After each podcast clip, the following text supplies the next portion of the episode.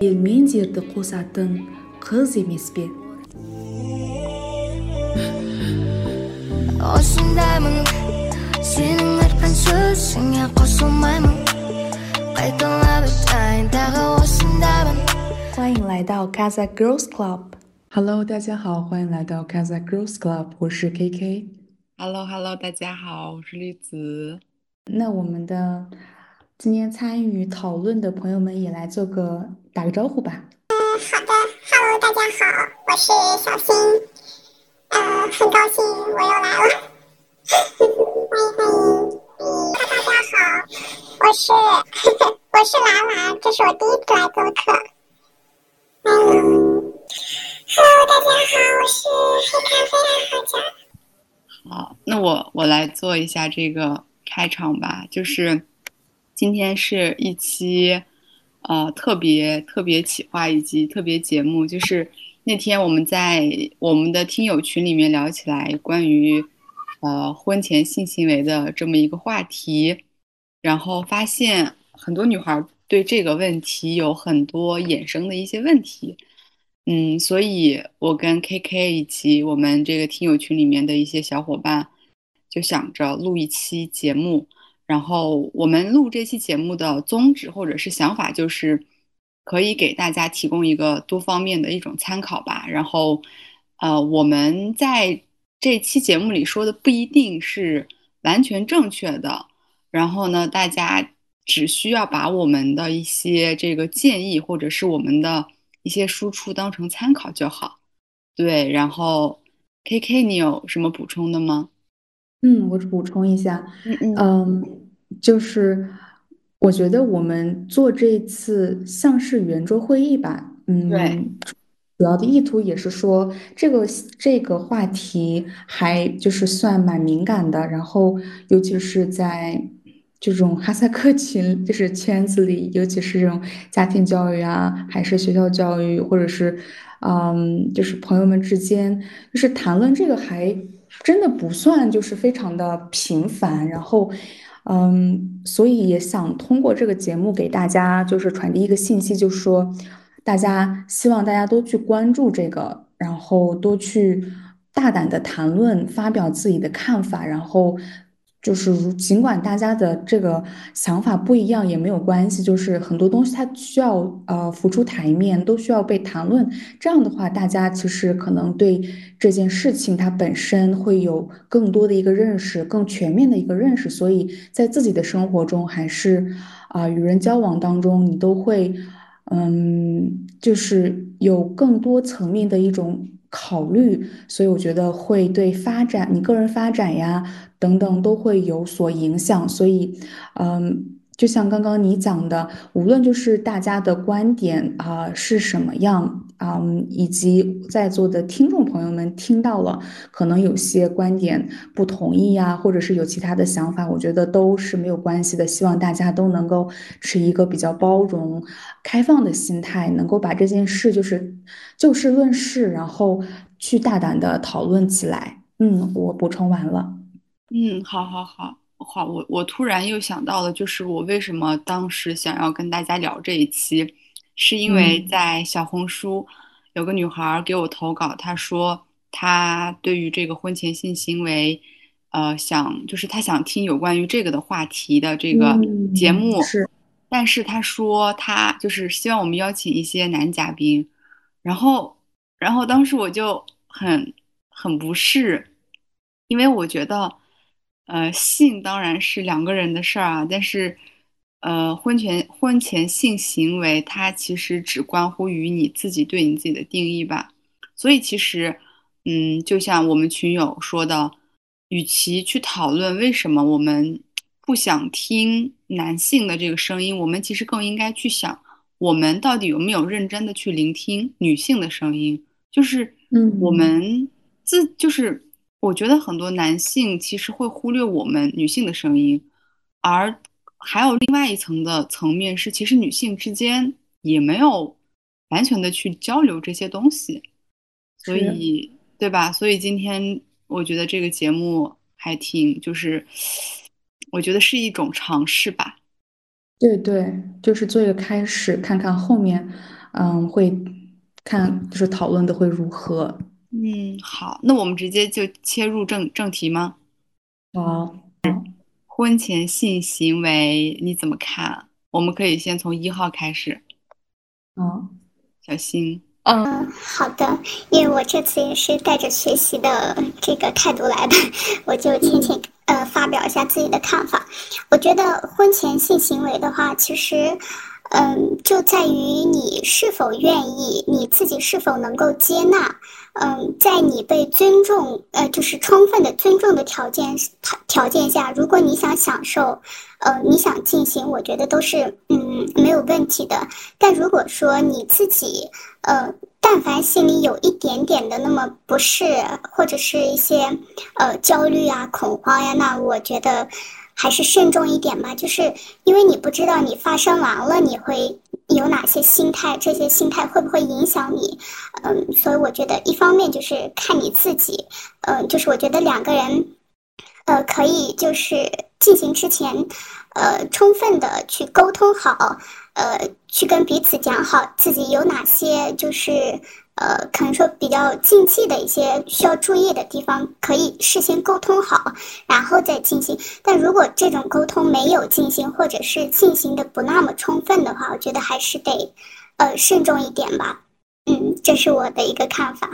哦，我感觉我对婚前婚前性行为的看法是每个阶段都是不一样的。就是当我还没有了解这个婚婚前性行为的时候，我当时就是就会觉得。啊，人他只有在，人是只只能有一个性伴侣的，就是我以前是这么认为的，就是婚后你结婚之后的那个伴侣就只能是你的性伴侣，但是你不能跟其他男人发生性关系。然后等到我现在啊完全了解了，然后有了自己独立的看法之后，呃，我觉得婚前性行性行为是可以发生的，就是目前对我而言是可以发生的，而且呃，我觉得处于一个。人是一定要学会愉悦自己的，就是不要去看别人的看法。然后，如果说你谈在在婚前谈了一个恋爱，然后你觉得你跟这个人啊非常的看看对眼了，然后我感觉这种婚前性行为是会自然而然发生的，它不可能是你选择的，就是我现在是这么认为的。然后呃，但是对呃，我觉得可能对于一些人来讲。婚前性行为还是不能够发生，但是对于对于另外一些人来讲，他说哎可以发生的，所以我觉得处在一个愉悦自己，然后以自己为主的这样的观点上而言，我觉得啊我是比较认同啊婚前性行为的发生的。对，婚前性行为的话，我觉得要看你的这个伴侣是谁。如果你觉得你很爱你的伴侣，然后。你的伴侣也很爱你，就是他是一个那种，嗯，很很真正的，就是那种很负责任的那种男人的话，嗯，我觉得，如果就是你想跟他去发生这种关系的话，是可以去发生的，对，就很短的一个观点。嗯，好，谢谢。好，K K K K，你你怎么看待这个婚前性行为？嗯，好的，好的。我觉得刚呃应该是兰兰提到说每个阶段可能会有这个想法的改变，我还挺赞同这一点的。然后，嗯，可能也会随着年龄的增长，对这件事情的一个认知啊和你的接受度也会发生一种改变。所以，我现在是觉得，他就是看，就是两个人的感情，两个人的这样一个想法。然后，呃，在这里我还蛮想就是点一个点，就是说你，就是因为现在对这种这种妇科知识呀这方面的了解越来越多之后，其实更会关注这个呃个人的健康，所以我我想说，就是无论这个进不进行婚前性行为，这个。健康安全这一点是每个人都应该非常铭记在心的，就是因为我发现，就是跟我我们的这个听众朋友们的年龄层还蛮，嗯，就是零零后啊这种二十出头，所以我觉得，呃，相对我们而言，可能这些听众朋友可能年龄要更小一点，所以我自己回想了一下，我自己稍微小一点的时候，呃，对这件事情啊，对这个健康啊、防护措施什么的，好像都没有去有过一个主动的去了解的过程，所以我其实。呃，特别呼吁就是大家，无论你呃是接受这个行为，或者是不接受，真的是要主动的去搜集信息，去了解，因为呃这一点很重要，我觉得。呃，栗子，你呢？嗯，对，其实 我也比较认同，嗯、你跟兰兰那个就是关于这个流动的，我觉得就是女性在恋爱以及对自己身体探索，她应该是在有一个光谱的，就是可能你你你你在某个阶段你是处于这个比较呃幼稚的阶段，你可能会觉得你你是受他人约束的，然后你是受他人目光去被被被别人的目光注视或者评判的。但我觉得从某一个节点开始，你就不再会去关注任何他人对你的想法，因为在我看来啊，就是这种行行为，它有它还是一个很私人私密的一个事情。其实这个东西，我觉得，呃，如果你不去大肆宣扬，其实这个事儿没有人会知道，对吧？所以我觉嗯得，呃，针对这个行为来说，它还是一个很私密以及，呃，在我看来吧，就是肯定是得有很高的这个爱的浓度，才能有这个这个行为。但是我们其实一直在说婚前嘛，嗯，我觉得就是我昨天也听竹子说到，就是这个它是个社会问题啊，就是你你对这个问题的看法决定了你你要你想成为怎么样的女性，这这是竹子说的，我特别特别的赞同。嗯，然嗯后我觉得吧，就是我我肯定不能给出一个完美的答案。然后刚才我们就是剩下的小伙伴，他们也给出了他们的答案，对吧？比如，呃，也也有人说，就是看如果这个伴侣靠谱的话，那那是可以的，或者怎么样。但是我觉得我还是无法给一个呃特别完美的答案吧，就是我们这个节目也不能给一个特别完美的答案。但是我觉得你可以去去思考这个问题，就是你现在开始去思考这个问题，还是挺有意义的。对是的，好，那我们进行第二个问题吗？，OK，好，第二个问题是，女性长辈的建议会让你有误区吗？可以举例，比如哪一个人的话让你有了错误的误区？然后这次从啊三号开始了，好，轮可以可以。换个序。好，啊，咖啡爱好者，嗯，是要说哪些误区？就是比如说长辈说的那些，啊啊，这个处女膜很重要。如果你现在没有了，然后你跟另一个人结婚的时候，你不会幸福，这些算吗？算算算算。啊，就是有有这么个误区，就是说，嗯，就是说，呃，就是你你是个女孩子，呃，如果说你没有结婚之前，呃，如果就是已经不是女孩子了的话，就是已经给了的话，然后你再嫁到一个家庭的话，那可能这个家庭他都会跟着你的这个不幸，然后这个家庭也会变得不幸。嗯跟着你的不幸。对，就是说他可能是一个比较呃，比如说富有，然后你可能就以前就不是，就是已经不是女孩子了。然后你就再嫁到他们这个家，然后他们可能就是因为你的这一个点，然后就破产啊啥之类的。嗯，好有，你的看法是什么呀？我还挺好奇。嗯、我的看法当然，其实我的这个看法就是，我感觉那个长辈他说的是不对的。那个怎么会因为说因为我不是女孩子了，而那个家会破产啊？这种情况，呃，有句话说得好，其实就是，嗯，我不是，那是一个哈萨克语一个 b e r s ö s 嗯，阿格纳斯布莱，啊，жақсы әйел ә, бір үйді м, көтереді ал жаман әйел бір ә, бай шаңырақты төбіне түсіреді деген сияқты 呃，ал ол 呃， 但是那个好女人，她不是指她是一个就是以前没有发生过性行为，就是那种呃，不是说她是有处女膜的，呃，那个母的那个厉害的那个女人是指的是她这个女人她自己就是很优秀的，这个女人她就是很会办事，就是挣钱能力也好，出主意主意也呃这样子的呃也好，就是她是个厉害的女人，她并不能就直接说嗯哦她不是。她以前不是处女，然后她就嫁到这个家，呃，就可以直接让这个家就直接，呃，不幸让这个家破产。那种，嗯，能让这个家直接破产，呃，能让这个家直接不幸的女人是什么样的女人呢？就是特别爱花钱，就是遇见多大买的，嗯，送的阿达那个爱的来，嗯，好好。很有趣的点，一会儿可以接着讨论。然后二号兰兰，嗯，就是女性长辈的建议的话，我把这个女性长辈分成两类。第一个是啊旧时代女性，其实这么说也不对，就是保守的女性她对我的建议，以及这个新时代的女性她对我的建议。在我的这个成长过程中，其实，啊，我几乎没有怎么跟这个保守的女性去谈论过这个话题，因为你想保守女性，她怎么可能会把这个说出口，对吧？但是，啊，从这个大环境来讲，所有这个环境对于性的压迫，其实就是保守、保守、保守的。所以我觉得，呃，保守的这些建议呢，他一般都会是这样子，他会要求女人压制她的天性。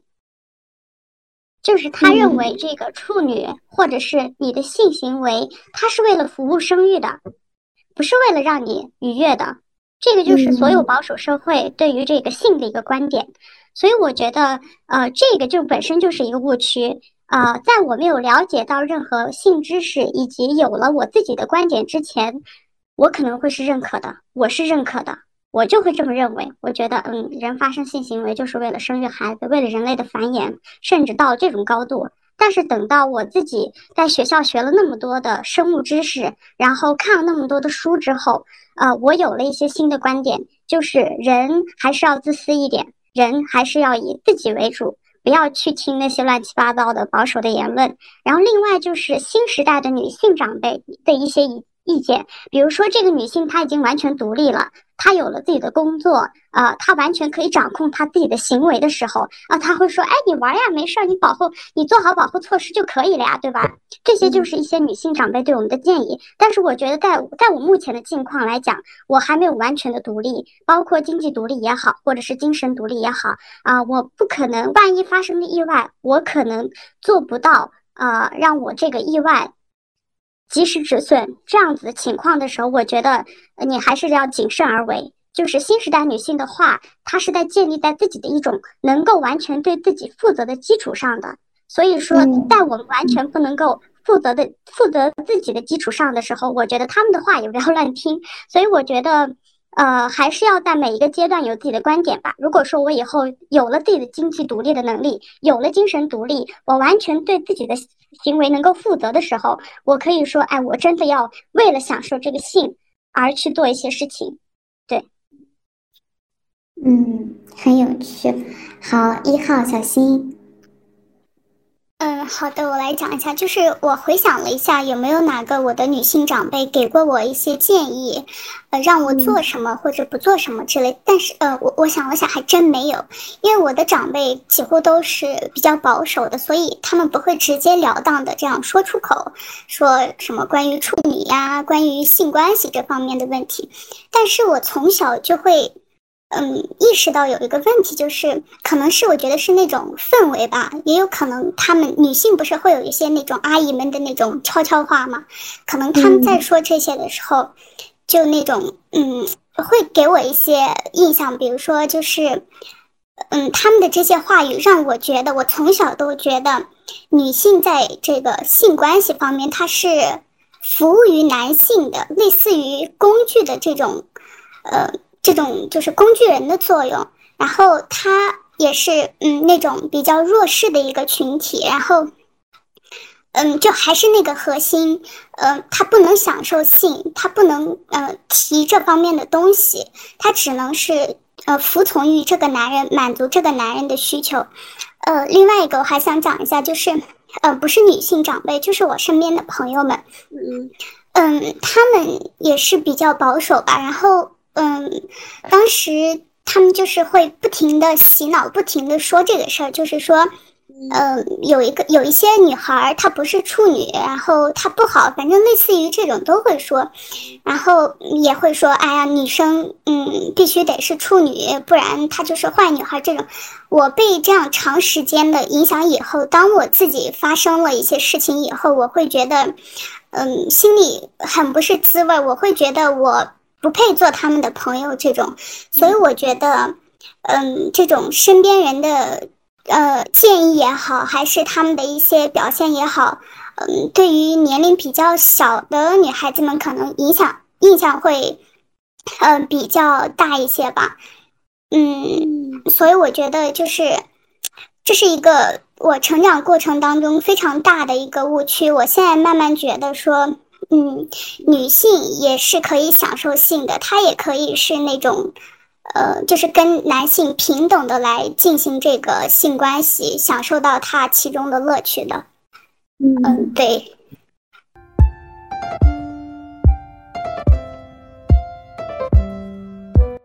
非常好。那栗子先发言吗？好。哎，其实我我觉得三位就是我我们今天请的三位嘉宾，他们从各个角度分析的都特别有意思。那我就是我稍微的快快一点的，或者是就是简洁的讲一下吧。其实像那个像三号讲到的那个扎克萨耶扎马奈耶，其实我跟 K K 之前在我们的文化系列讲过这个问题。我觉得就是呃，像三号说到，嗯，他在他的那个环境里，人们会污名化一个。嗯，就是不是处女的一个人，就是如果你不是 virgin，那那么你就会带来坏运，就是 bad luck，你就是一个坏坏的一个征兆。其实我觉得这个还挺有意思，是因为他把现实生活和一些这种呃非现实生活以外的一些东西结合起来，然后用这种类似信念的东西去加固你必须要保保保持你的这个 virgin，所以我觉得。这个应该就是跟当地的这个环境有关系的，但是我觉得这个也是，嗯，男权社会的一个很妙的地方吧，就是他会用各种神话呀，或者是一些故事去警告那些想要去踏出这一步的女人，所以我觉得这个其实还挺有意思的，就是我觉得对我来说我第一次听，然后像兰兰说到，呃，就是我特别同意她的那一点，我也可以分享，就是。呃，不要完全听信于一位女性的这个声音啊，因为其实当时我记得，我也有一个就是类似于姐姐的一个，就是一个这样的一个朋友，她当时跟我说，因为我的母亲跟我跟我说过，就是你一定要保持你的这个呃 virgin，对吧？然后其实我之前也是这样相信的，但是呢，我的这位表姐她可能就会说，呃，类似于。呃，如果你喜欢这个男孩，你就可以去发生。所以当时其实给了错，觉就是我觉得可能男生和女生对待这个性的态度都是因为爱，但是但是，我觉得逐渐就是我我也发生了很多事，或者是我身边的人，我从身边的人的故事看到，就是男性和女性对这个性的态度根本就不一样，以及。很多女生大概率，如果你不谨慎一点，或者是你的运气不好，你就会碰到一个很糟糕的事情。我觉得女生碰到很糟糕的事情的几率太大了，嗯，所以我觉得就是不要完全的听信于一个人。我觉得就是你可以做很多的考量，然后充分的想明白这个事儿。但是其实决定权还在你手上嘛，所以其实我觉得还是一个就是。嗯，自己的身体很重要，然后再到最后小新的这个观点，嗯，我觉得我很难接受自己只是一个服务者，对吧？我觉得我们我们拥有我们的身体，当然也要好好的善待它，让它去去拥有自己属于自己的一些一些快乐，以及我觉得其实小新和就是咖啡爱好者，我觉得他们两个有一个共同的点就是。人是很容易受到环境影响的，就是呃，如果说你在一个很禁欲的环境里，你就会觉得这个性是一个特别不好的事情，特别肮脏的事情。但凡有一个女性，她她跨越了这个这个界限，她就是一个 bad girl，她就是一个类似于呃，就是不好的这种女性，就是污名化。我觉得这个就是一个一个一个环境带来的一个问题。但是，但是大家仔细想想，就是。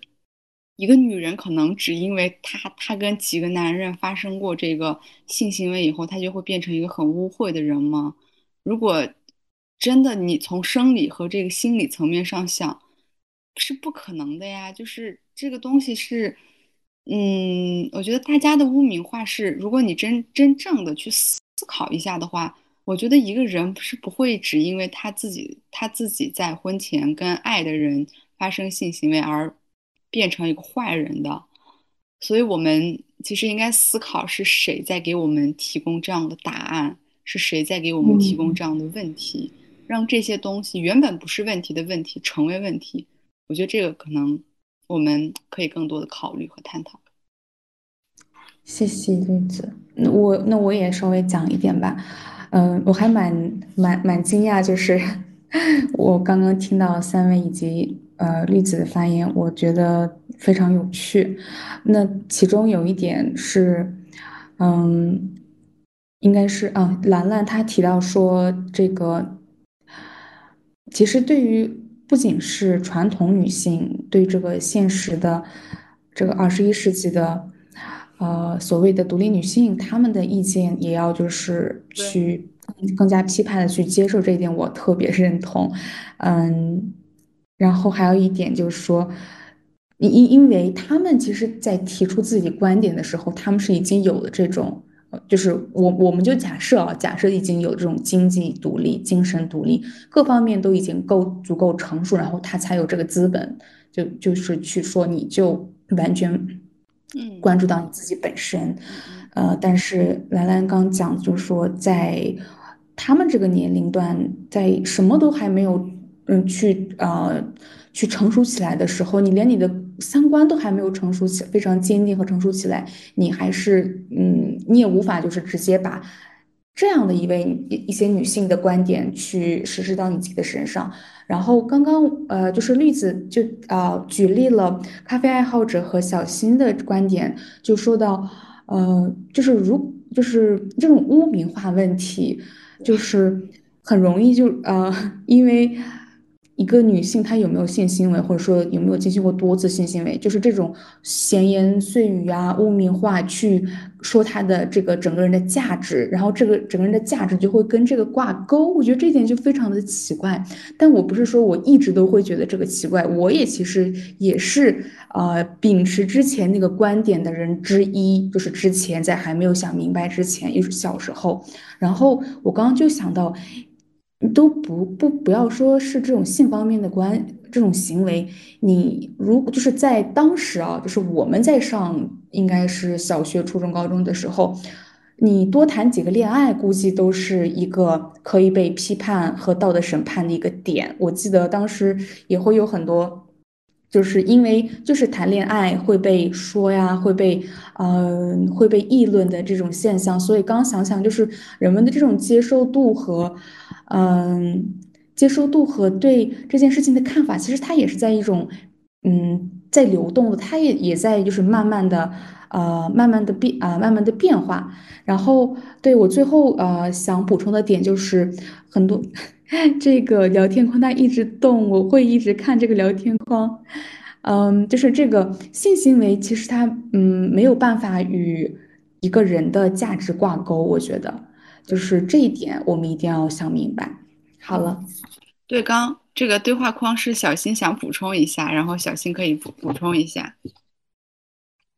呃，就是我觉得吧，呃，我们作为女性一定要时刻保持这个警惕。呃，倒不是说你要变得很敏感，就是你要去识别哪些信息会呃带给你一些错误的观点、错误的看法。嗯，就像之前提到的那个。呃，我一直都以为女性是服务者，呃，其实这种想法，无论是，嗯，很多男人或者是我们的这个很多的女性长辈，甚至是同辈都会有这种看看法，所以我觉得这种时候你一定要，嗯，就是屏蔽掉这个负面的东西，你一定要时刻保持你的，呃，你自己的这个观点，一定要警惕吧。我觉得，嗯，对，就这些。好的，好的。好，我，哎，我我觉得真的就是。嗯，我觉得刚其实 K K 说的最后那个点，还让我挺挺挺，就是觉得可以作为我们上一个问题的总结吧。就是 sex 这个东西，它不可能就完全决定你这个人的品质，就是它不是一个给你定性的东西。但是，但是在很多社会和很多文化里，这个 sex 就可以给女人定性。以及，其实我刚一直我们都没有说到一个东西。可尊着了真实的这句话，它的意思就是女孩很容易受到这个侵害，对吧？所以女孩要被保护的好。但是这个是针对于布隆格萨曼，就是以前他除了毡房就是这个呃荒野，对吧？我觉得这个时候可能呃你的父母是出于保护你的这个状态，但我觉得嗯男性和女性一样有力量，就是。我觉得我们不应该只只因为性去定义我们，但是还有一个点就是，的确我们跟男性的力量相比，我们是处于薄弱的状态的。所以，嗯，女性应该，我觉得应该用头脑去更多的去思考这个问题，因为我觉得男性在这方面真是没有这个底线的。好，所以那我们就进入下一个问题，就是。呃，有有有有小伙伴问说，如果自己已经不是 virgin 了，有没有必要跟男友去坦白自己不是 virgin 的这个这个这个这个事情？以及大家觉得这个 virgin 的身份重要吗？好，我们先先请小新回答这个问题吧。嗯，好的。嗯，其实现在在医学上的说法的话，它只不过是一个非常薄的一个薄膜，但是也有一些研究说，嗯，这个东西它其实是不存在的，就是众说纷纭吧。但是，呃，我我觉得吧，就是，嗯，处女膜重要吗？这个问题，我觉得，嗯，看人吧。就是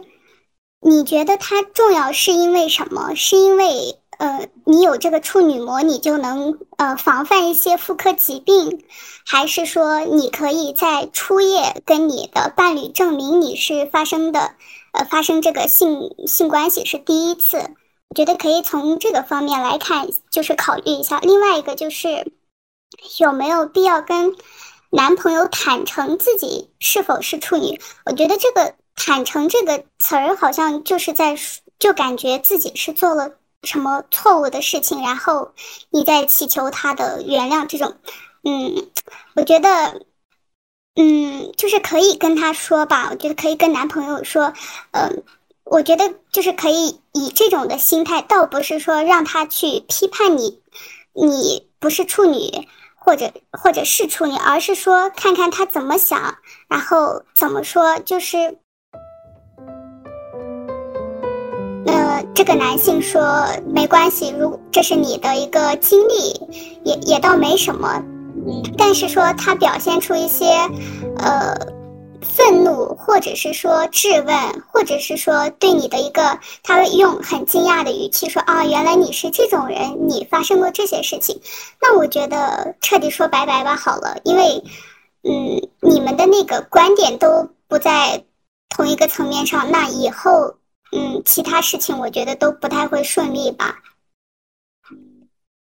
嗯，完了。好，兰兰说一下吗？说到兰兰。嗯，就是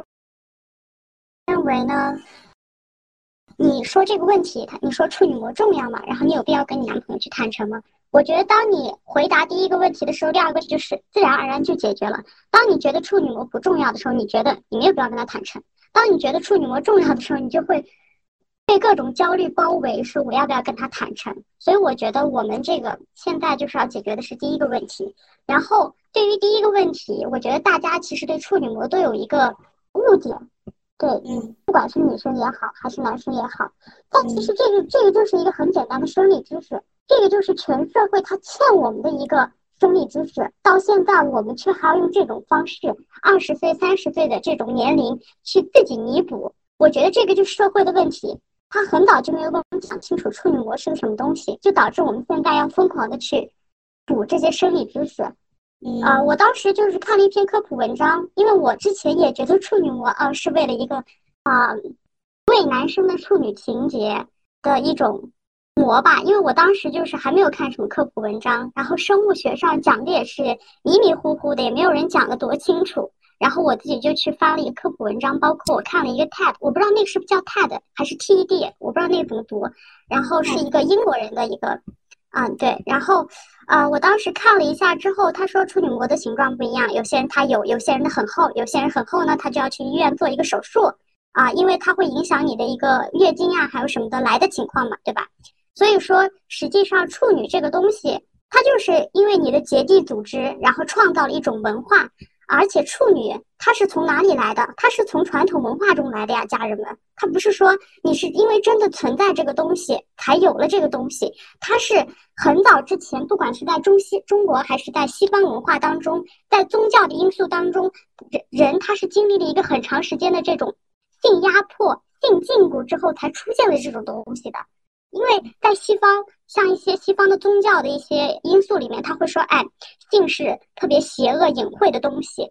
性是人的原罪。然后后面才经历了这个文艺复兴运动也好，还是女权运动的兴起之后，啊、当女性的地位升，呃当女性的地位升高的时候，啊、这个处女情节或者是处女膜这个东西才慢慢慢慢的消磨，甚至是我们新一代的年轻人有了新的观点。但是在我们国家，不是很大家都听过这句话嘛？就是程朱理学他会说，哎，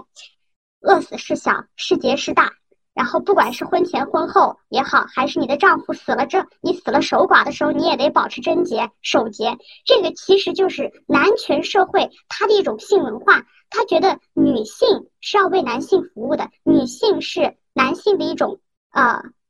所有体，就是你你的所属物，你你要所属的是一个男性，而且女性要为自己呃女性要为比自己呃强大的男性服务。当男性把你当成了他的呃玩具，或者是你成为了别人的物体之后，他才会要求你说，哎，你要为我守节，你不能随便发生性关系，所以才有一种处女膜的文化。这个文化本身就是一种男权社会的产物，一定要理解清楚，处女膜它是男权社会的产物，它在生物体上它是完全。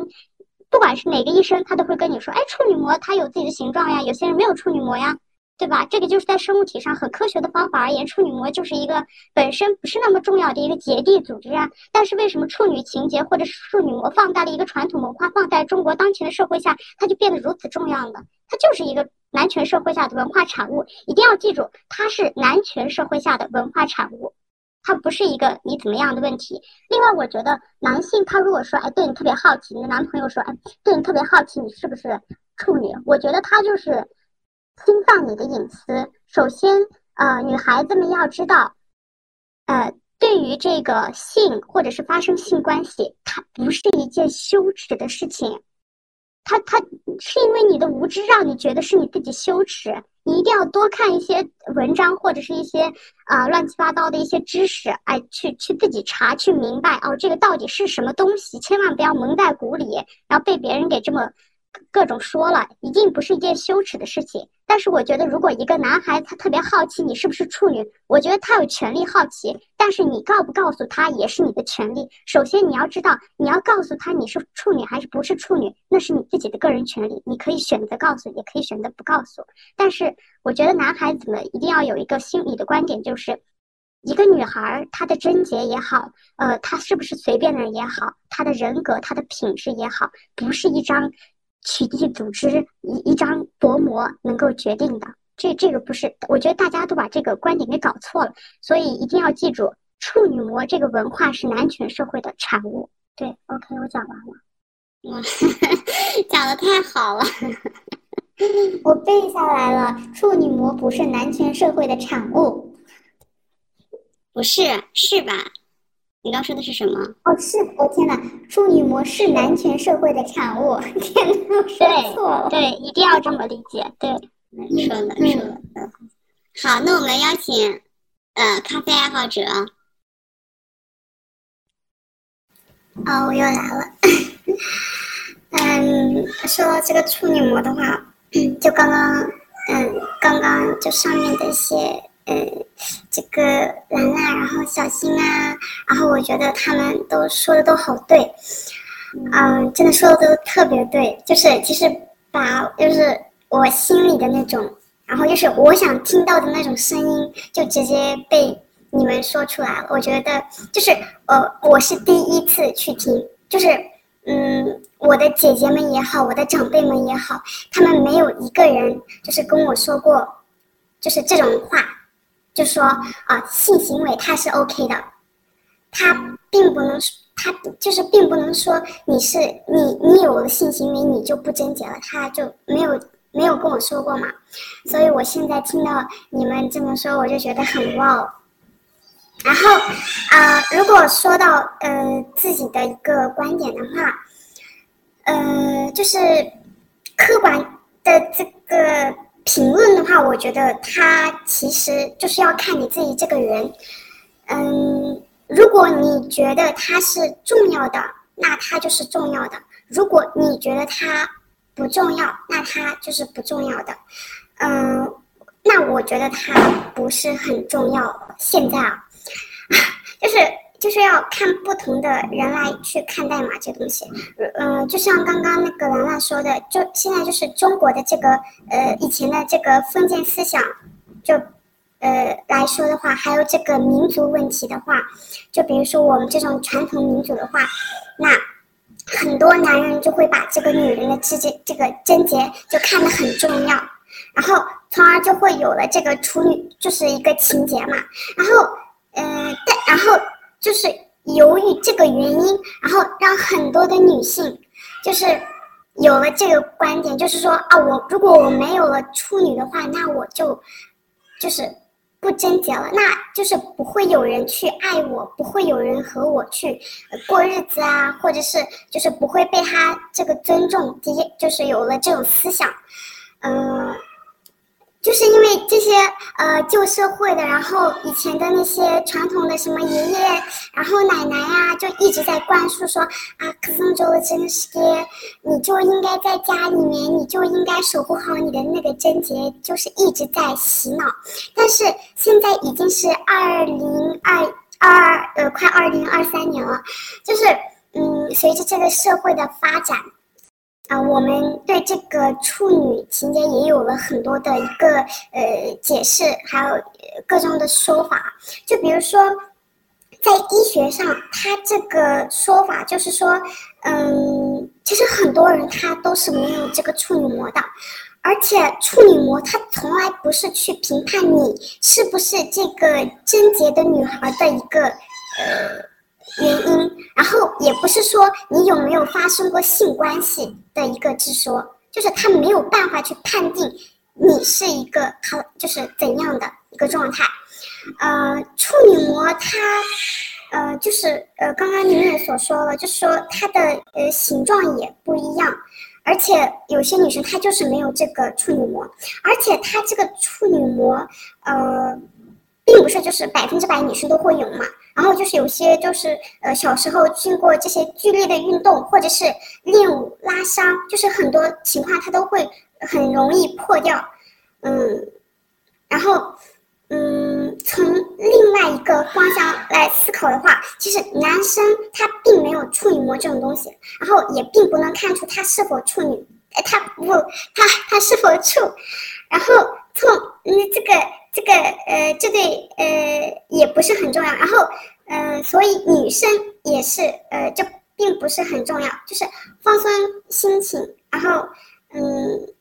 就是要去看待这件事情。其实就是在这些西方国家，嗯，他们把这个性嗯当成是一个很快乐的一件事情，就是嗯呃，就是呃 l e t d o n o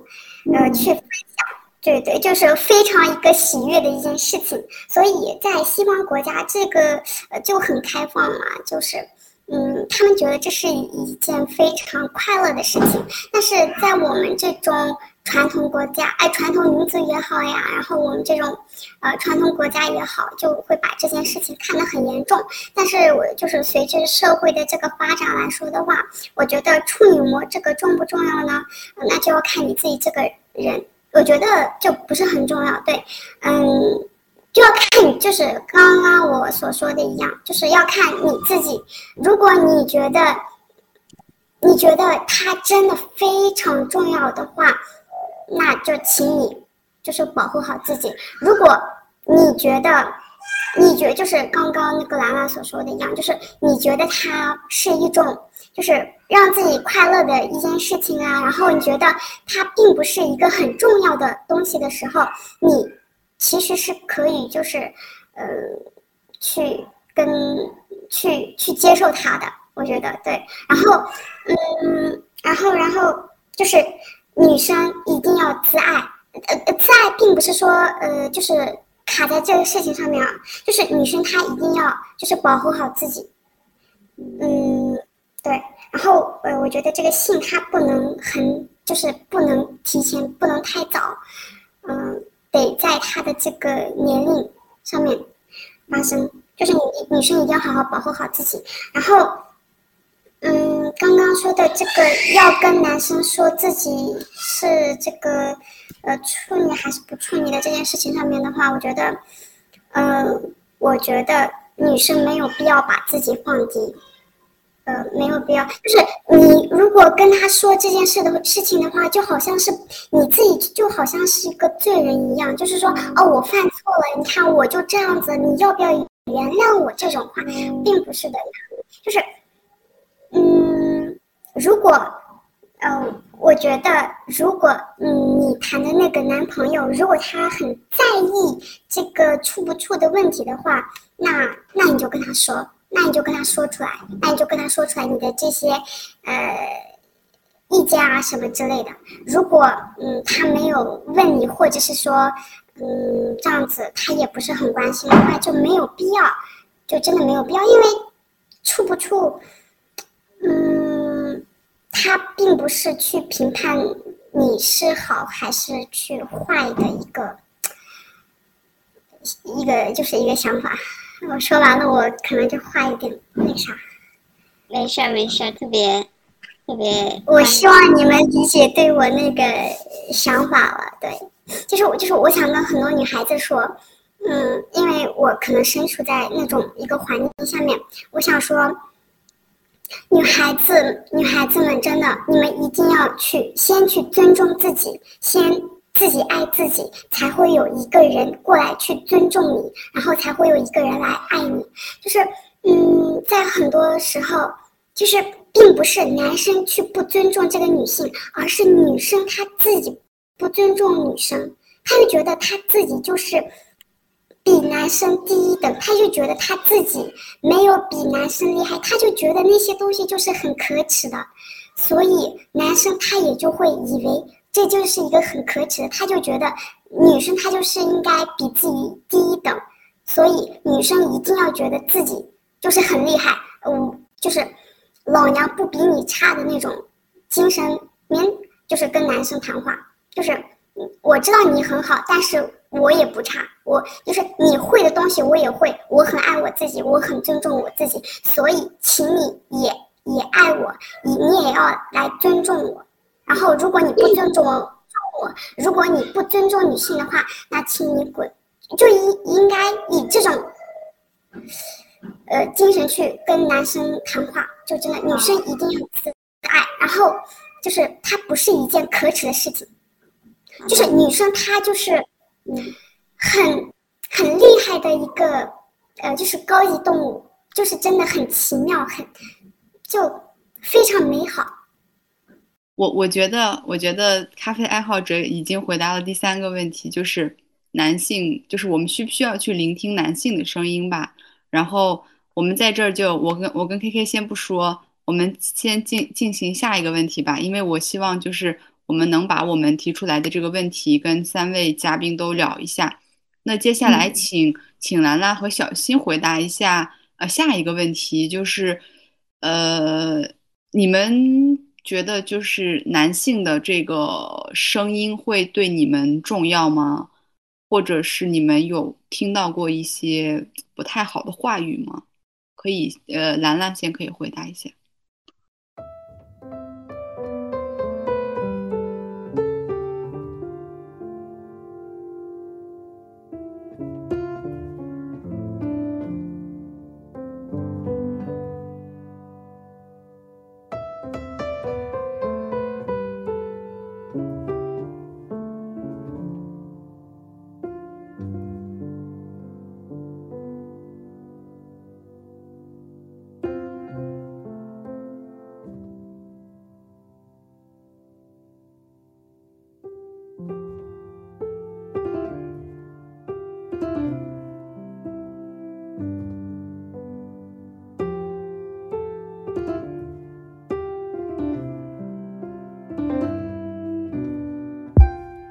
嗯，就是我认为呢，就是，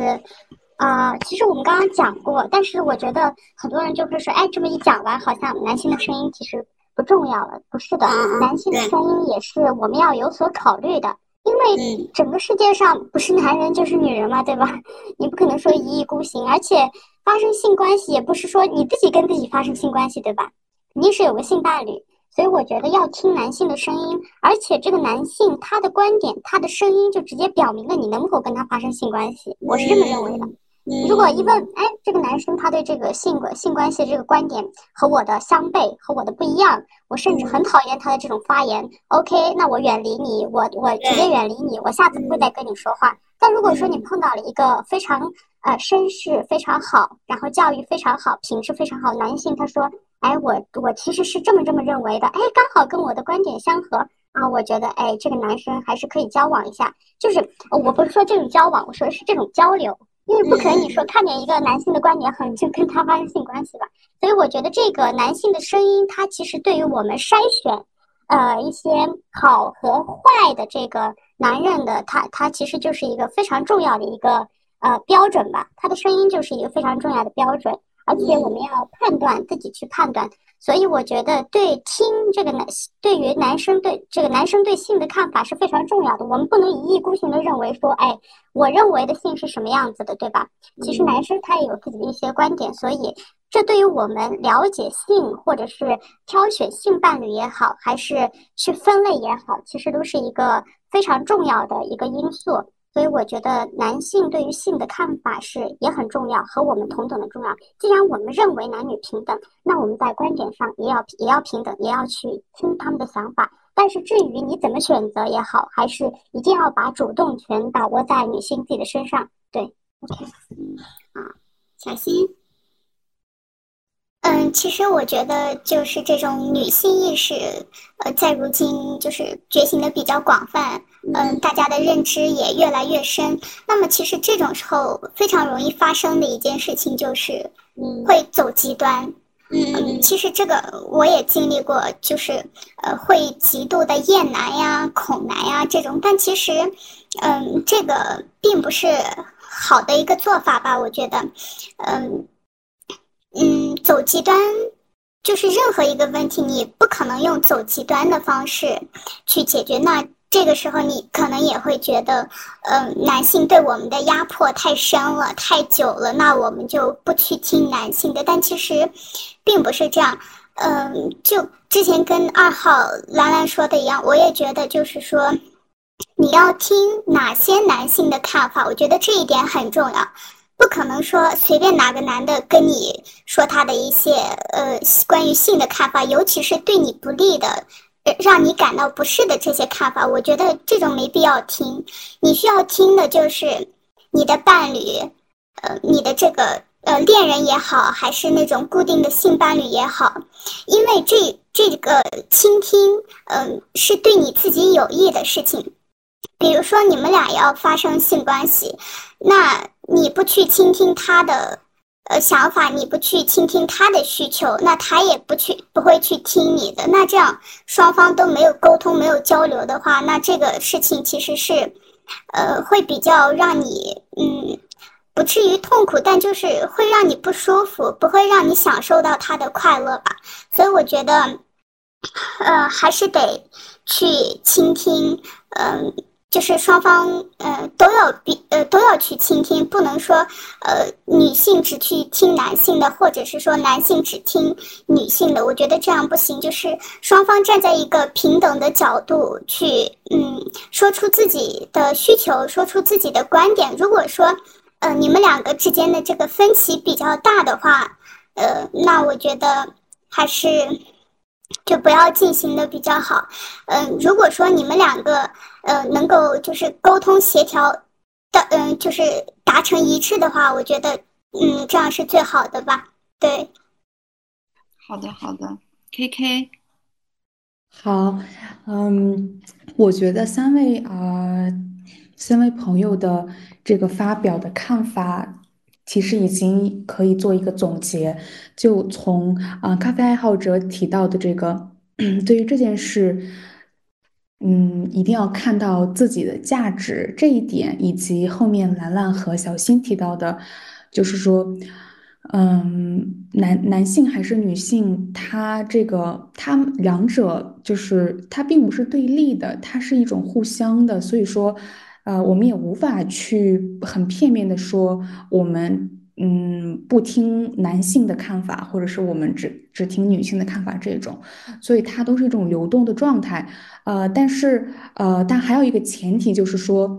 呃，我想我想总结的一句话是，嗯，我在在我看来，我们还是需要去懂男生的观点是什么，他们的想法是什么。但是我这个的前提是，我们要先明白我们自己的看法是什么。因为当你自己明白了你自己的，就是你自己是怎么想的，然后你再去领，再去就是明白对方是怎么想的，你才能看到你与男生的不一样。因为在我看来。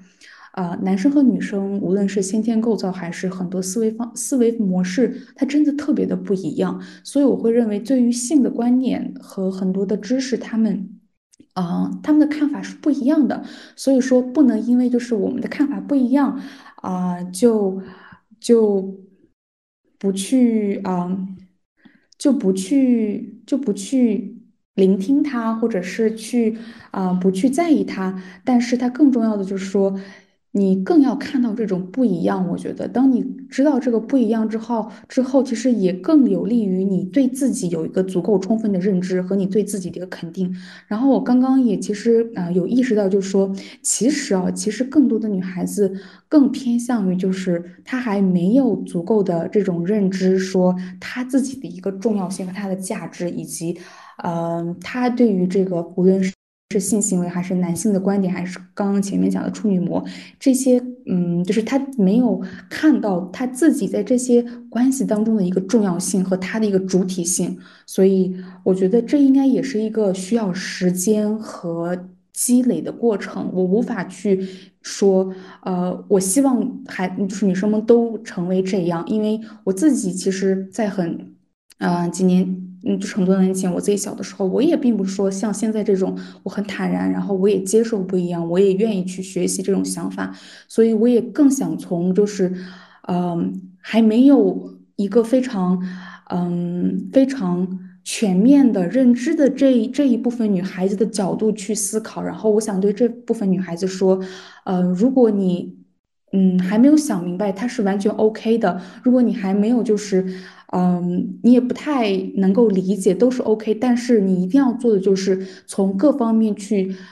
去增加你对这件事情的认识和你的一个这种知识方面的普及，这一点是你一定要去做的。但是后面思想观念的改变啊，这些都是看时间和你自己的一些经历，它会让你嗯成产生一更成成熟的想法。嗯，好好的，其实我我我我我那我就顺利的就是。接到下一个问题吧，因为下一个问题还有有一点沉重，嗯，就是嗯，如果就是被强行发生关系，要怎么拿到证据，或者是如何被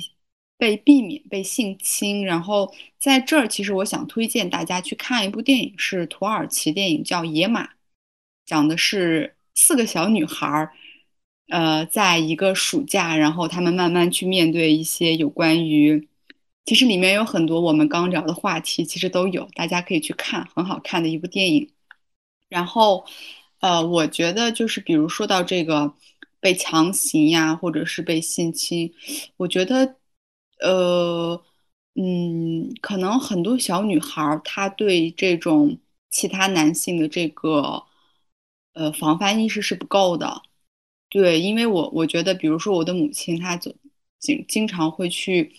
就是会去，就是比如说我身边会有一些陌生男人的话，她肯定会很紧张。但我觉得是因为啊，年长的女性她有一个经历，以及她知道男人的这个很多不好的男人的这个本色，所以她其实是更知道这个危险在哪儿的。但我现在觉得有点就是很可怕的一点就是，现在的孩子们或者是现在的小女孩们，嗯，她不知道危险在哪里。就是这个危险可能不是在小巷子里，可能是一个你尊敬的老师，或者是你身边的一个人，或者怎么样。就是我觉得，就是很多小女孩她对于很多这种呃关于性方面的知识呀，以及很多东西她是未知的，所以当很多知识点它是一个灰色的时候。当然，你就会犯错啦。就是它不是一个光明正大的路，很多人都避讳去不谈这个东西的时候，嗯，所以就是大家觉得，比如说，嗯，可以从自身的经历或者身边的一些事情上来看的话，女生就是，当然这个就是我们就是我想在这儿再说一下，就是我们不是说女女性是受害者，然后女性就更应该保护自己。而是说，我们在一个有社会问题的这个框架下，嗯，如果我们不能去制约男性，那就是如果从我们自己，我们应该去怎么去保护自己？然后可以先从小小新开始说一下吗？嗯嗯，好，就是，嗯，被强行发生性关系这个，嗯，怎么说，就是。呃，我我我其实是经历过的，然后嗯，我觉得呃比较让我难过的一点的话，我虽然作为这个 零零后，嗯，其实我的那种什么自我保护，呃，然后嗯什么事后取证这些意识完全是没有的。我可以说，我是我是近一两年我才慢慢觉醒，才慢慢意识到一些问题的。所以我觉得我还是强调之前说过的，一定要，嗯，保持清醒，保持警惕吧。就，嗯，真的，我觉得人心难测吧。我觉得，尤其是，嗯，男性，你不要觉得他跟你很亲，或者他是你的朋友，他是你的同学，嗯，他就会对你手下留情。其实并不是这样的。嗯，说的绝对一点，大部分男性还是靠下体思考的。嗯，对，然后嗯，我还想补一个，就是，嗯，不只是强行发生性关系吧，我觉得另外一点就是，呃，也要警惕这种被揩油，类似于这种，呃，像一些你，嗯，对，就是像一些你的你一些长辈呀这种人，他可能无意间，就是你没有意识到的时候，他都会对你进行一个这样的，呃，侵犯吧。呃，我看现在大家对小孩子的这种教育也越来越广泛了，但其实，我觉得对于我们这个民族来说，这种嗯教育的灌输还是远远不够的，是非常非常少的。所以我觉得，嗯，大家一定要对于这个性教育，呃，如何保护好自己这方面，一定要多多去，呃，讲述，一定要从小给孩子去灌输这样的一个思想吧，我觉得。嗯，然后，呃，对，就是怎怎么拿证据，这个我还挺好奇的，嗯，我还挺想听其他人怎么说。好，好，那我们有有请兰兰吧。刚刚对那个小新的那个真的表示很大的痛心，我真的非常的痛心。然后，刚好我也是搜了一篇文章吧，我觉得那个确实是保姆级别的，然后就想给所有有过这样子的经历，或者是以后万一会发生这样子事情，我觉得还是刚刚那个谁主持人说的那个说，啊，确实我们不是说受害者他是是他的问题，而是因为这个社会它本身，嗯。一个问题，然后所以就导致我们只能在这样的一个框架下，更多的去学会保护自己，才能够防范这样子的事情。然后我也就废话都说了，我们就直接来吧。然后我啊啊，这篇文章我就开始弄一下我自己的总结，因为太长了。首先，他这个你发生强奸之后，警察他是怎么去取证的？啊，第一个是警察他会看呃你们在现场搏斗的痕迹啊，所以说。你在发生情况的时候，一定要一定不要去破坏现场，要让他这样子在恢复在原状的这种情况下。然后警察来了之后，他会从四个方面去勘检。第一个就是呃，去提取你们在这个现场搏斗的痕迹，啊，比如说床上这个很乱呀，或者是床单被套这种情况。第二个就是他会去。呃，用这个作案人用过的毛巾呀、纸巾呀，然后还有一些他不小心掉在枕头上的头发呀、他的唾液呀，这种他会提取这种，所以说一定不要破坏人的现场。第三，呃，第三个就是呃，这个呃，他会去看，等一下啊，他会去看这个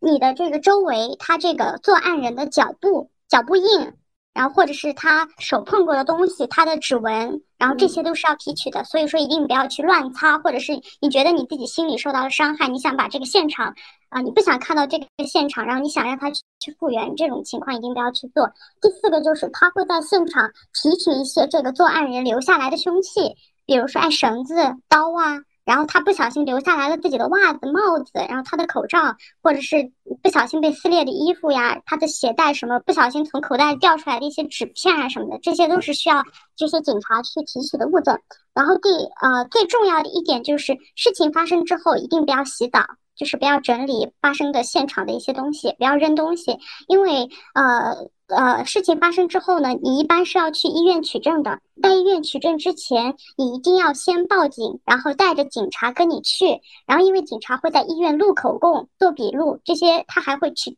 把这些医生说的话都记录下来。所以一定要在报警之后去医院取证，不要自己去，因为这样的话，一这些警察会错失一些非常重要的信息，然后你后面还是。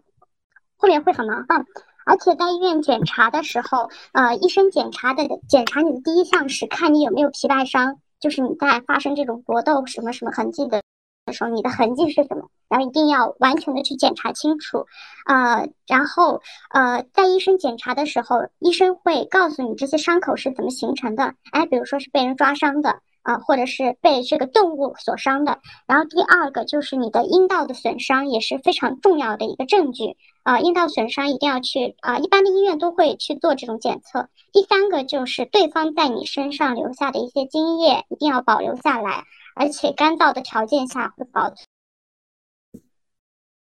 存的时间更长啊，一定要保留下来啊。然后第四个就是。很多城市的这些医院，它都是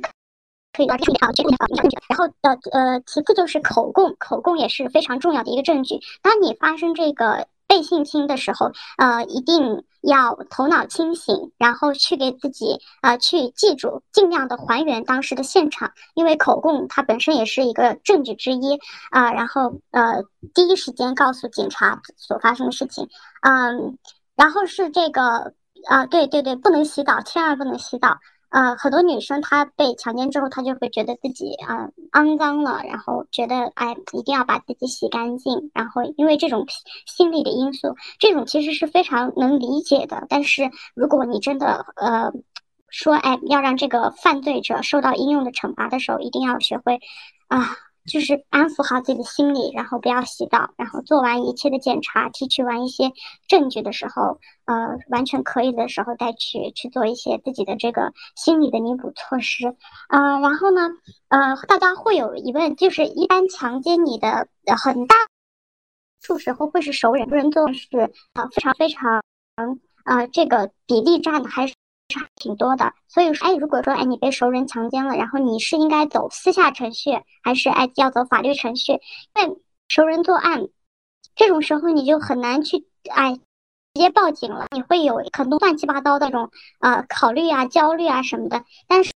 是我觉得在你这个现场完整，然后。证据能被提取出来的情况下，一定要去走你的法律程序、刑事诉讼，一定要让这个人绳之以法，受到他该受的惩罚。不要觉得啊，他是我的什么什么什么，他是我的什么什么亲戚，他跟我父母的关系是怎么样，一定不要碍于这个去放走了他，因为你就算这次放走了他，可能下一次他还会继续伤害别的女生啊。然后第二个就是婚内强奸，他是怎么被认定为强奸的？其实，在婚内强在中国的法律上是没有这个很完整的法律法条的，然后呃，国内它是基本上没有这个承认婚内强奸这样的一个罪行的啊，所以说呃，这个很难。这个很难，因为没有任何具体的法律法条去规定这个。所以说，婚内强奸的话，啊，我希望大家自己一定要多多保护自己，因为已经有了这个结婚这个枷锁在的时候，基本上不会有人会再去听你讲说你被强奸了这样的话。这个就是社会的问题，也是中国法律的一个缺陷啊。然后第三个就是，如果有人在犯罪的时候把这个避孕套。走了，带走了怎么办？那你就呃，也是在现场去尽量找到他，呃，这个你的这个你自己身上的一些精液的留存，还有他用过的一些毛巾啊什么，还有。这个呃，在枕头上他留下的皮毛、毛发什么的，一定要啊把它给保存好。然后，就算这个精液，它就算这个避孕套被带走了，你还是会有很多有效的证据的啊。因为很多人他犯罪的时候，一般不会那么头脑清醒的说把所有的证据都给销毁了啊。第四个是，你在被强奸之后，这个人说要给你给一个什么钱财啊，或者什么事前给你给了钱财，或者事后他给你给了钱财，这种情况下他是怎么判定的呢？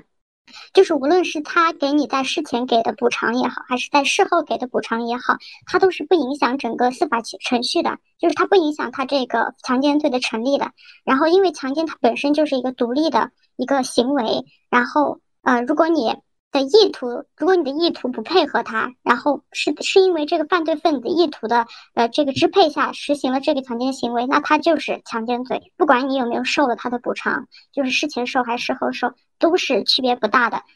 他然后也是可以给他定罪的，所以大家就不要有这个顾虑，说哎，我已经收了他的钱，就好像是你把自己卖出去了一样。不是，如果你真的是在他的意图支配下发生了这种强行发生这种关系的时候，一定要头脑清醒的去报警，走这个司法程序。呃，另外，我觉得如果呃，就是我们这样的一个知识和观点的话，嗯，我觉得就是。大家都愿意报警去立法的话，呃，确实能够有效的遏制一些呃这个强奸犯，然后将他们绳之以法。呃，对于一些发生过这种事情但是没有做到这个女生来做到这个呃理智或者是去报警的女生来讲，我觉得，哎呀，好卡呀。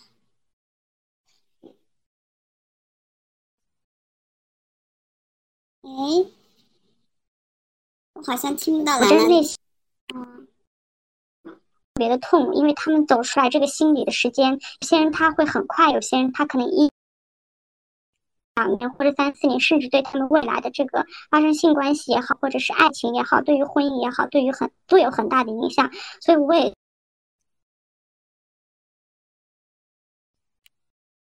希望。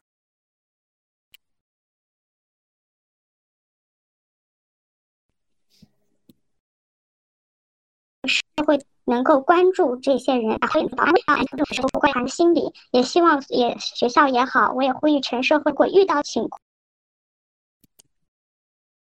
好，你说完了吗？哦，好像太卡了，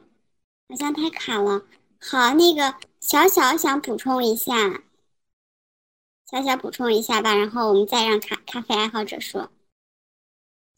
呃，对，我刚想到一点，就是，呃，女性发生呃被强行发生这种性关系的时候，呃，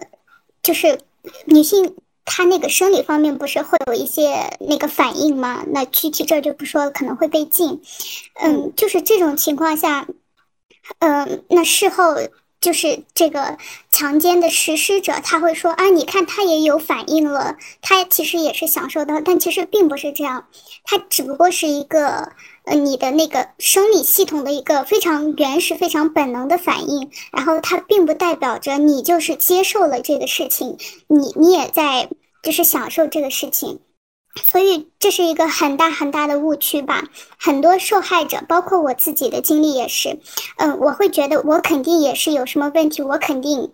嗯，对，就是有问题我才会这样，但其实并不是的，他只不过就是身体很原始、很本能的东西，呃，不不用就是把它跟呃你也在享受，你也接受了这个联系起来。好的，那下面有请咖啡爱好者。然后由于时间，等会儿 K K 可能要三十之前就要离开了，所以呃，咖啡爱好者可以就是再说三到四分钟吧。然后我们给 K K 留留一点时间。嗯，好的。嗯嗯，其实说到这个话题的话，我觉得嗯，就还是蛮深刻的啊，因为这件事情也有发生过在我的身上嘛。嗯。呃，其实就是，嗯，虽然没有发生过，呃，这种性侵的话，呃，就是在我的四岁的时候，呃，就是那个人他用他的手，就是去抚摸了我的私密处，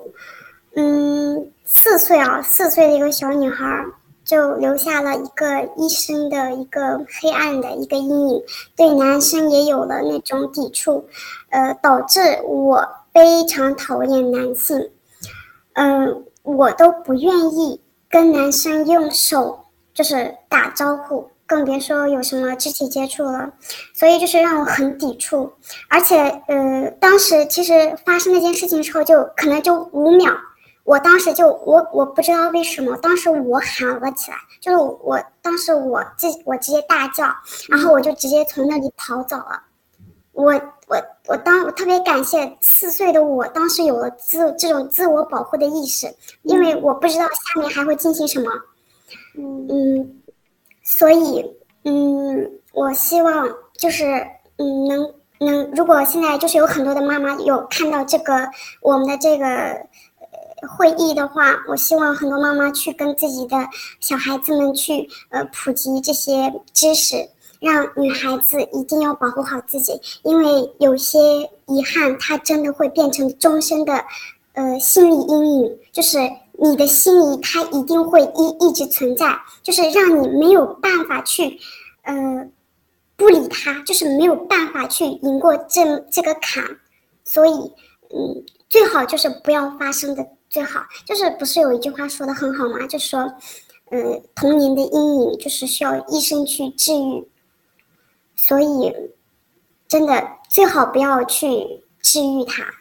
最好不要发生，真的最好不要发生。所以我希望有，如果有些姐姐们也好，或者是说妈妈们也好，嗯，我都希望他们能去跟自己的小孩子，呃，跟这些小女孩们去普及这些这些性知识，就是让他们自己保护好自己，就是呃。然后跟父母去勇敢的把这件事情说出来，这些都是很重要的。所以说，嗯，真的就是男生他就是下半身动物，他们就是动物，他们就是低级动物，他那个行为就会特别的低级。嗯，对一个小女孩做出这种事情，真的，嗯，而且这件事情它也不是说只发生过在我身上，呃，它也发生过在我的一些朋友啊，这样亲戚的身上，就是真的很痛心。那些女孩子。就是小时候发生的，他们到现在为止，他们都记得。当他们说出那些经历的时候，他们都是一直在哭，一直在哭。他们说，他们呃没有办法去呃跟自己的这个家里人说这件事情，没有办法跟他自己的这个未来的这个呃伴侣去说他自己的这些事情，就真的很痛心，很痛心。嗯，就是。呃，就是因为就是如果说我自己的话，就是我真的就是非常抵触，就是自从那件事情发生之后呢，虽然我就是没有发生那种就是性侵嘛，但是他的手就是碰就是碰了我的那个私密处的时候，嗯，那个就足以让我留下了心理阴影，让我非常难受，导致我就是没有办法跟男生呃谈恋爱也好，我压根就我对男生就是充满了敌意，真的，我对男生充满了敌意。后面嗯，就是就自己慢慢的跟一个理解自己的男生去谈了恋爱，然后去跟他说这些东西，然后他。就开始在治愈我的时候，我才会这样子，就是也今天也有了勇气在这里说出了自己的这个经过，因为这件事情我真的从来都没有跟任何人说过，就是一个呃心理的阴影嘛。然后就是我真的特别希望，嗯，一些小女孩儿，就是当她们碰到这些事情的时候，真的一定要保护好自己，就是一定要用一些。方法去避开这些，对，嗯我想就是先对啊、咖啡爱好者还有小新，嗯，就是的遭遇说一声，就是我很抱歉，然后我非常心疼，啊、我希望大家以及就是在座的，就是在听在收听节目的啊、女孩子们，如果你你们也有过相同的遭遇的话。啊、希望就是现在感觉言语的力量很薄弱，但是我还是希望我们的节目能够给你们带来一丝慰藉。我希望你们能够就是走出来，然后呃，因为时间的关系，我把这个评论和总结的部分留给绿子吧。我最后是想，嗯。就是呃做呃说的几点是我非常非常建议大家每一位女孩子都去看台剧《他和他的他》，你把整个台剧看完了之后，会对很多很多的事情有更多的一个认知，呃，所以这这是第一点。第二点是我想号召一下，就是如果有听到节目，或者说你觉得你身边有这些就是在女性健康方面有一些呃发言权，或者说在法律保护女性这方面有一些知识的。呃，如果你觉得你有足够的这这方面的可以呃去分享的内容，或者说你知道某一个人他有这样的一个能力，我希望大家可以互相的去鼓励和呃去催促吧。然后希望大家能够加入我们，进入我们的节目来跟大家去嗯去去讲这方面的内容。呃，去一起普及一些知识，然后最后呃也想说，也是刚刚嗯咖啡爱好者他提到的，就是很小的女女孩子们，我们无法对她们去说你去保护你自己，这个也也是对有一定的自我保护意识之后的女孩子们，我们才可以去讲这句话。所以说我希望所有的女性妈妈、姐姐、姨妈、姑姑、朋友，只要你是女性，我希望大家都能够。全心全意的去保护，尽量保护好你们身边的小女孩子们，尽量给她们从小灌输一个自我保护的意识。好，我大概是这些，非常非常感谢，嗯、参加这次圆桌会议的每一位朋友们，也也感谢绿子，啊、那我先走啦，嗯，好好，拜拜，嗯，拜拜。拜拜，好，拜拜。拜拜。好的，那我们我们四个最后把这个就是聊天的这个就是这期的内容稍微总结一下吧。就是我觉得我们跟国内的呃就是主主流的一些人可能还是会不太一样，因为我们还是呃会有一些这个民族文化的影响，我们更难，就是对我们来说说这个有关于性就更难，然后更。更难以启齿，然后更加羞耻。一旦你说出来，你就会有很多污名化。所以我觉得，其实，嗯，我我特别感谢感谢小小以及咖啡爱好者去讲述他们的故事，而且我我相信你们的故事不是个例啊。对，然后现在大家可以把麦都打开，然后大家可以说一下，就是就是都总结一下，或者是说一下你们的感想。对，嗯，好的。嗯，哦，哦，是谁啊？先来吧，先来吧，我我待会儿再说。没事都可以，谁谁先说？小小小新，你刚是小新吗？啊啊，啊，嗯，那我我说一下吧，就是，嗯，我我刚刚又想到一点，其实，呃，嗯，女性啊，嗯，一定要就是互相帮助，我觉得。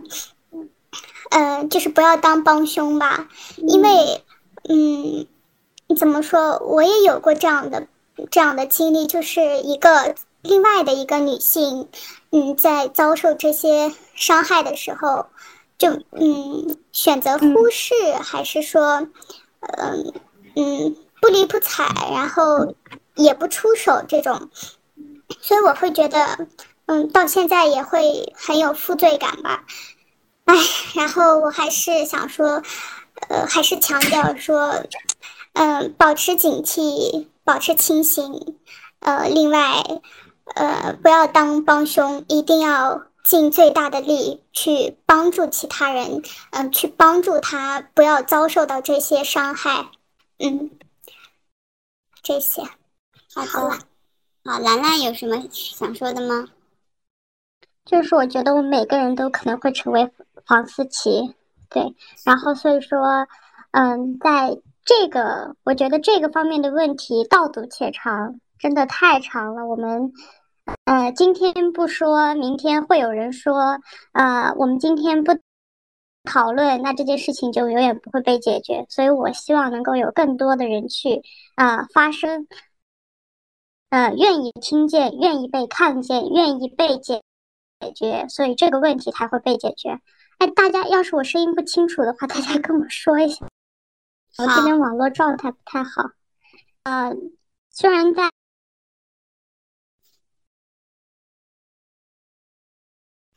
那我们常常听到说啊，性解放，性解放，但是大家也知道，性解放的最终的性解放之后的受害者，其实大多也是女性，因为女性构造的不一样，怀孕也好，得病也好，所以一定要在这种安全措施的情况下去发展这个性解放，而不是说性放纵，性放纵跟解放就完全不是一样的啊。所以啊，希望大家有更多的生理知识，希望我们的下一代也能够被更好的被教育，然后。我们的声音也能被更多的人听到。好好的，好的，特别感感谢兰兰。最后，咖啡爱好者还有什么吗？嗯，我希望就是很多人他们都不要站在道德之上去评判每一件事情，因为你自己去没有去经历那件事情，你自己没有去感受那件事情，你永远都不会呃知道那件事情对自己的这个危害性有多么的严重，所以。嗯，我希望呃看到这个节目的人都不要站在呃道德之上去评判每一个女孩子，真的特别感谢你们。嗯，现在呃我们是有很多的一些嗯这种事情发生，就是嗯呃女生比男生低一等啊这种想法就真的不知道，就真的我。真的导致很多的女生，她们她们就觉得自己真的比男生低一等，嗯，可能可能我没有办法去推翻这个这个这个这个思想，可能我可能我的这一生，如果我活到七十岁，我可能努力到七十岁，我都推翻不了。但是我的女儿，她会推翻，那我的女儿没有办法推翻的话。那我的孙女她也一定会推翻的，就是她这件事情她一定会被推翻的，就是，呃，我希望，呃，更多的男生能尊重女生，嗯，男生如果尊重自己的母亲，尊重自己，就是如果男生他不尊重他自己的母亲，不尊重女性，他就是不尊重自己，因为男生的这个血液里面他也是有女性的这个，呃。嗯，血液对是有的，这个你们就是呃，我我希望看到这节目的人，很多人不要推翻这个思想，它是有的，嗯，所以一定要尊重自己，女孩子们一定要爱自己，尊重自己，都是要以在安全的情况下面去发生一些事情，嗯，对，一定要自爱，就是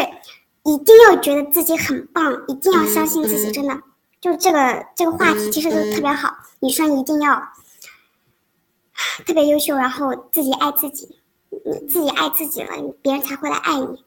你也不要管别人爱不爱你，你自己爱你自己就可以了。你自己就尽情的享受，你自己就去爱这个世界就好了。那么这个世界也会爱你。人生就那么短，自己开心最重要，别的不要管。然后也不要管别人质疑的声音。你你生下来，你不是为了去听别人对你的这个看法，你不是要为了活成别人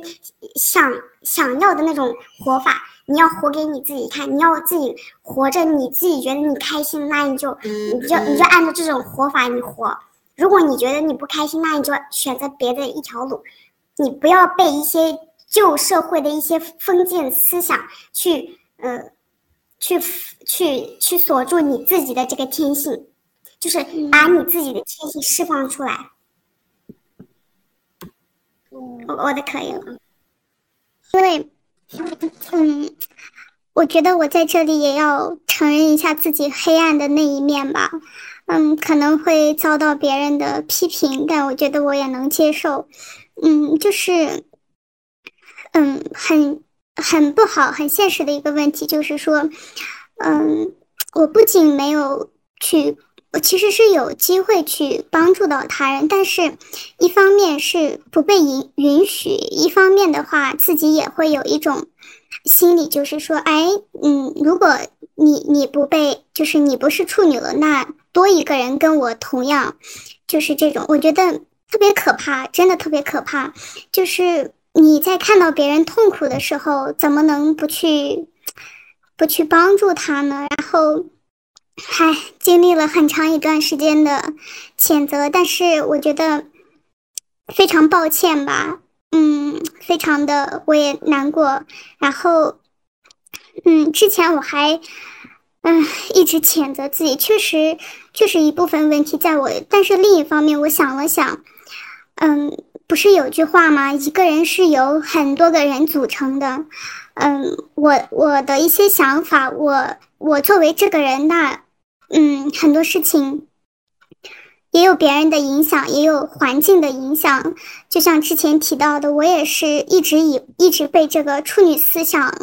嗯，所禁锢，一直觉得这个不好。你不是处女，你就不是好人，这样子。嗯，然后说出来，这个我还比较轻松了一些吧。然后有点啰嗦了，不好意思。然后我就，嗯，我还是想说一下，就是，嗯，一定要女孩子们就是一定要尽力去帮助，嗯，另外一个人，你你一定不要袖手旁观。嗯，因为嗯，一方面这个会带给对方很多的痛苦，他在遭受人生中最痛苦的事情的时候，你没有去帮助他，嗯，这个对他影响很大。另一方面，良心的谴责你会一辈子都遭受的。对，就就这么多。好的，我看咖啡爱好者也要补充一下。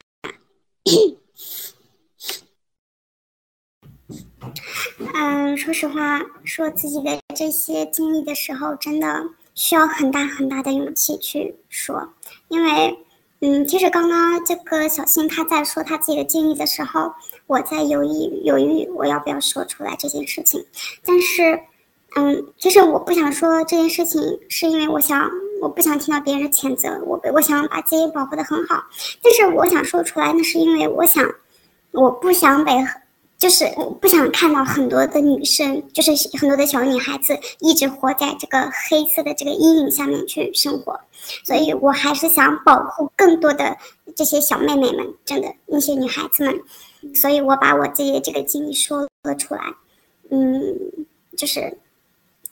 就是那些姐姐们还有妈妈们，如果看到这个呃这个平台的话，我希望真的跟自己的小孩子们去呃普及一下这些知识。真的，嗯，嗯，就是勇敢一点，你们就是我们是最棒的，对，可以了。嗯，哎，我对我我现在其实还挺百百感交集的，就是我听到，嗯，咖啡爱好者和小新，嗯，我觉得就是有时候你对别人的帮助。就是如果你没有帮助别人，你很无力。有时候其实很多女孩子都不会帮自己。就是我觉得有一部分女孩子会因为这种很压抑的环境，反而去迫害自己。我觉得这个也是我们要去要去提防的吧。然后就像咖啡爱好者，就是你你对你自己的自信和自爱，这个不只是。一个女生天然就能拥有的，我觉得这个是需要学习的，以及特别需要家长去让女孩子拥有那种对自己的自信呀，然后去珍视自己，去去特别重视自己感受的这种这这种环境吧。因为我觉得很多时候在家庭，女孩的感受是被忽略的，或者是说，呃，在有一些地区，或者是在在有一些环境里，女性她本身就是一个弱势、更弱势的群体。所以，我们今天想要讨论这个。话题其实已经远远超过了我之前想到的一些，呃，我之前的设想吧。就是我我觉得，嗯，未来我们还可以去多举行这样的圆桌对谈。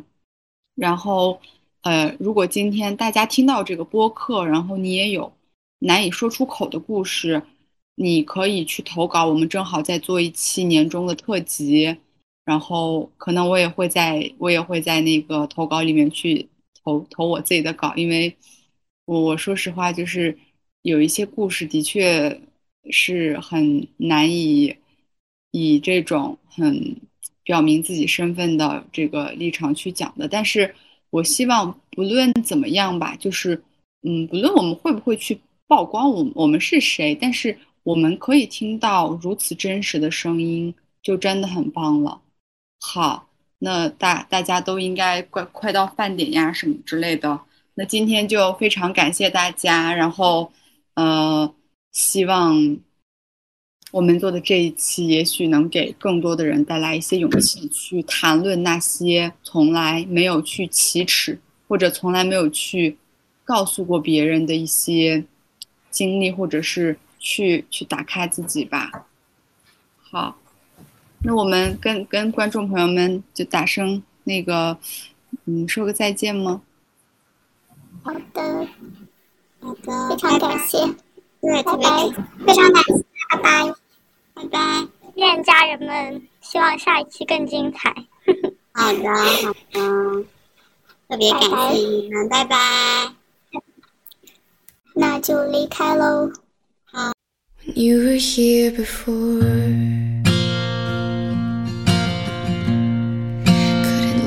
you in the eye.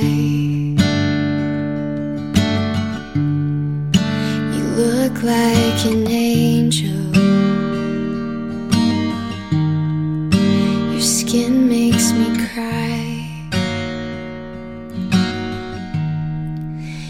Float like a feather. In a beautiful world. I wish I was special. You're so very special. But I'm a creep.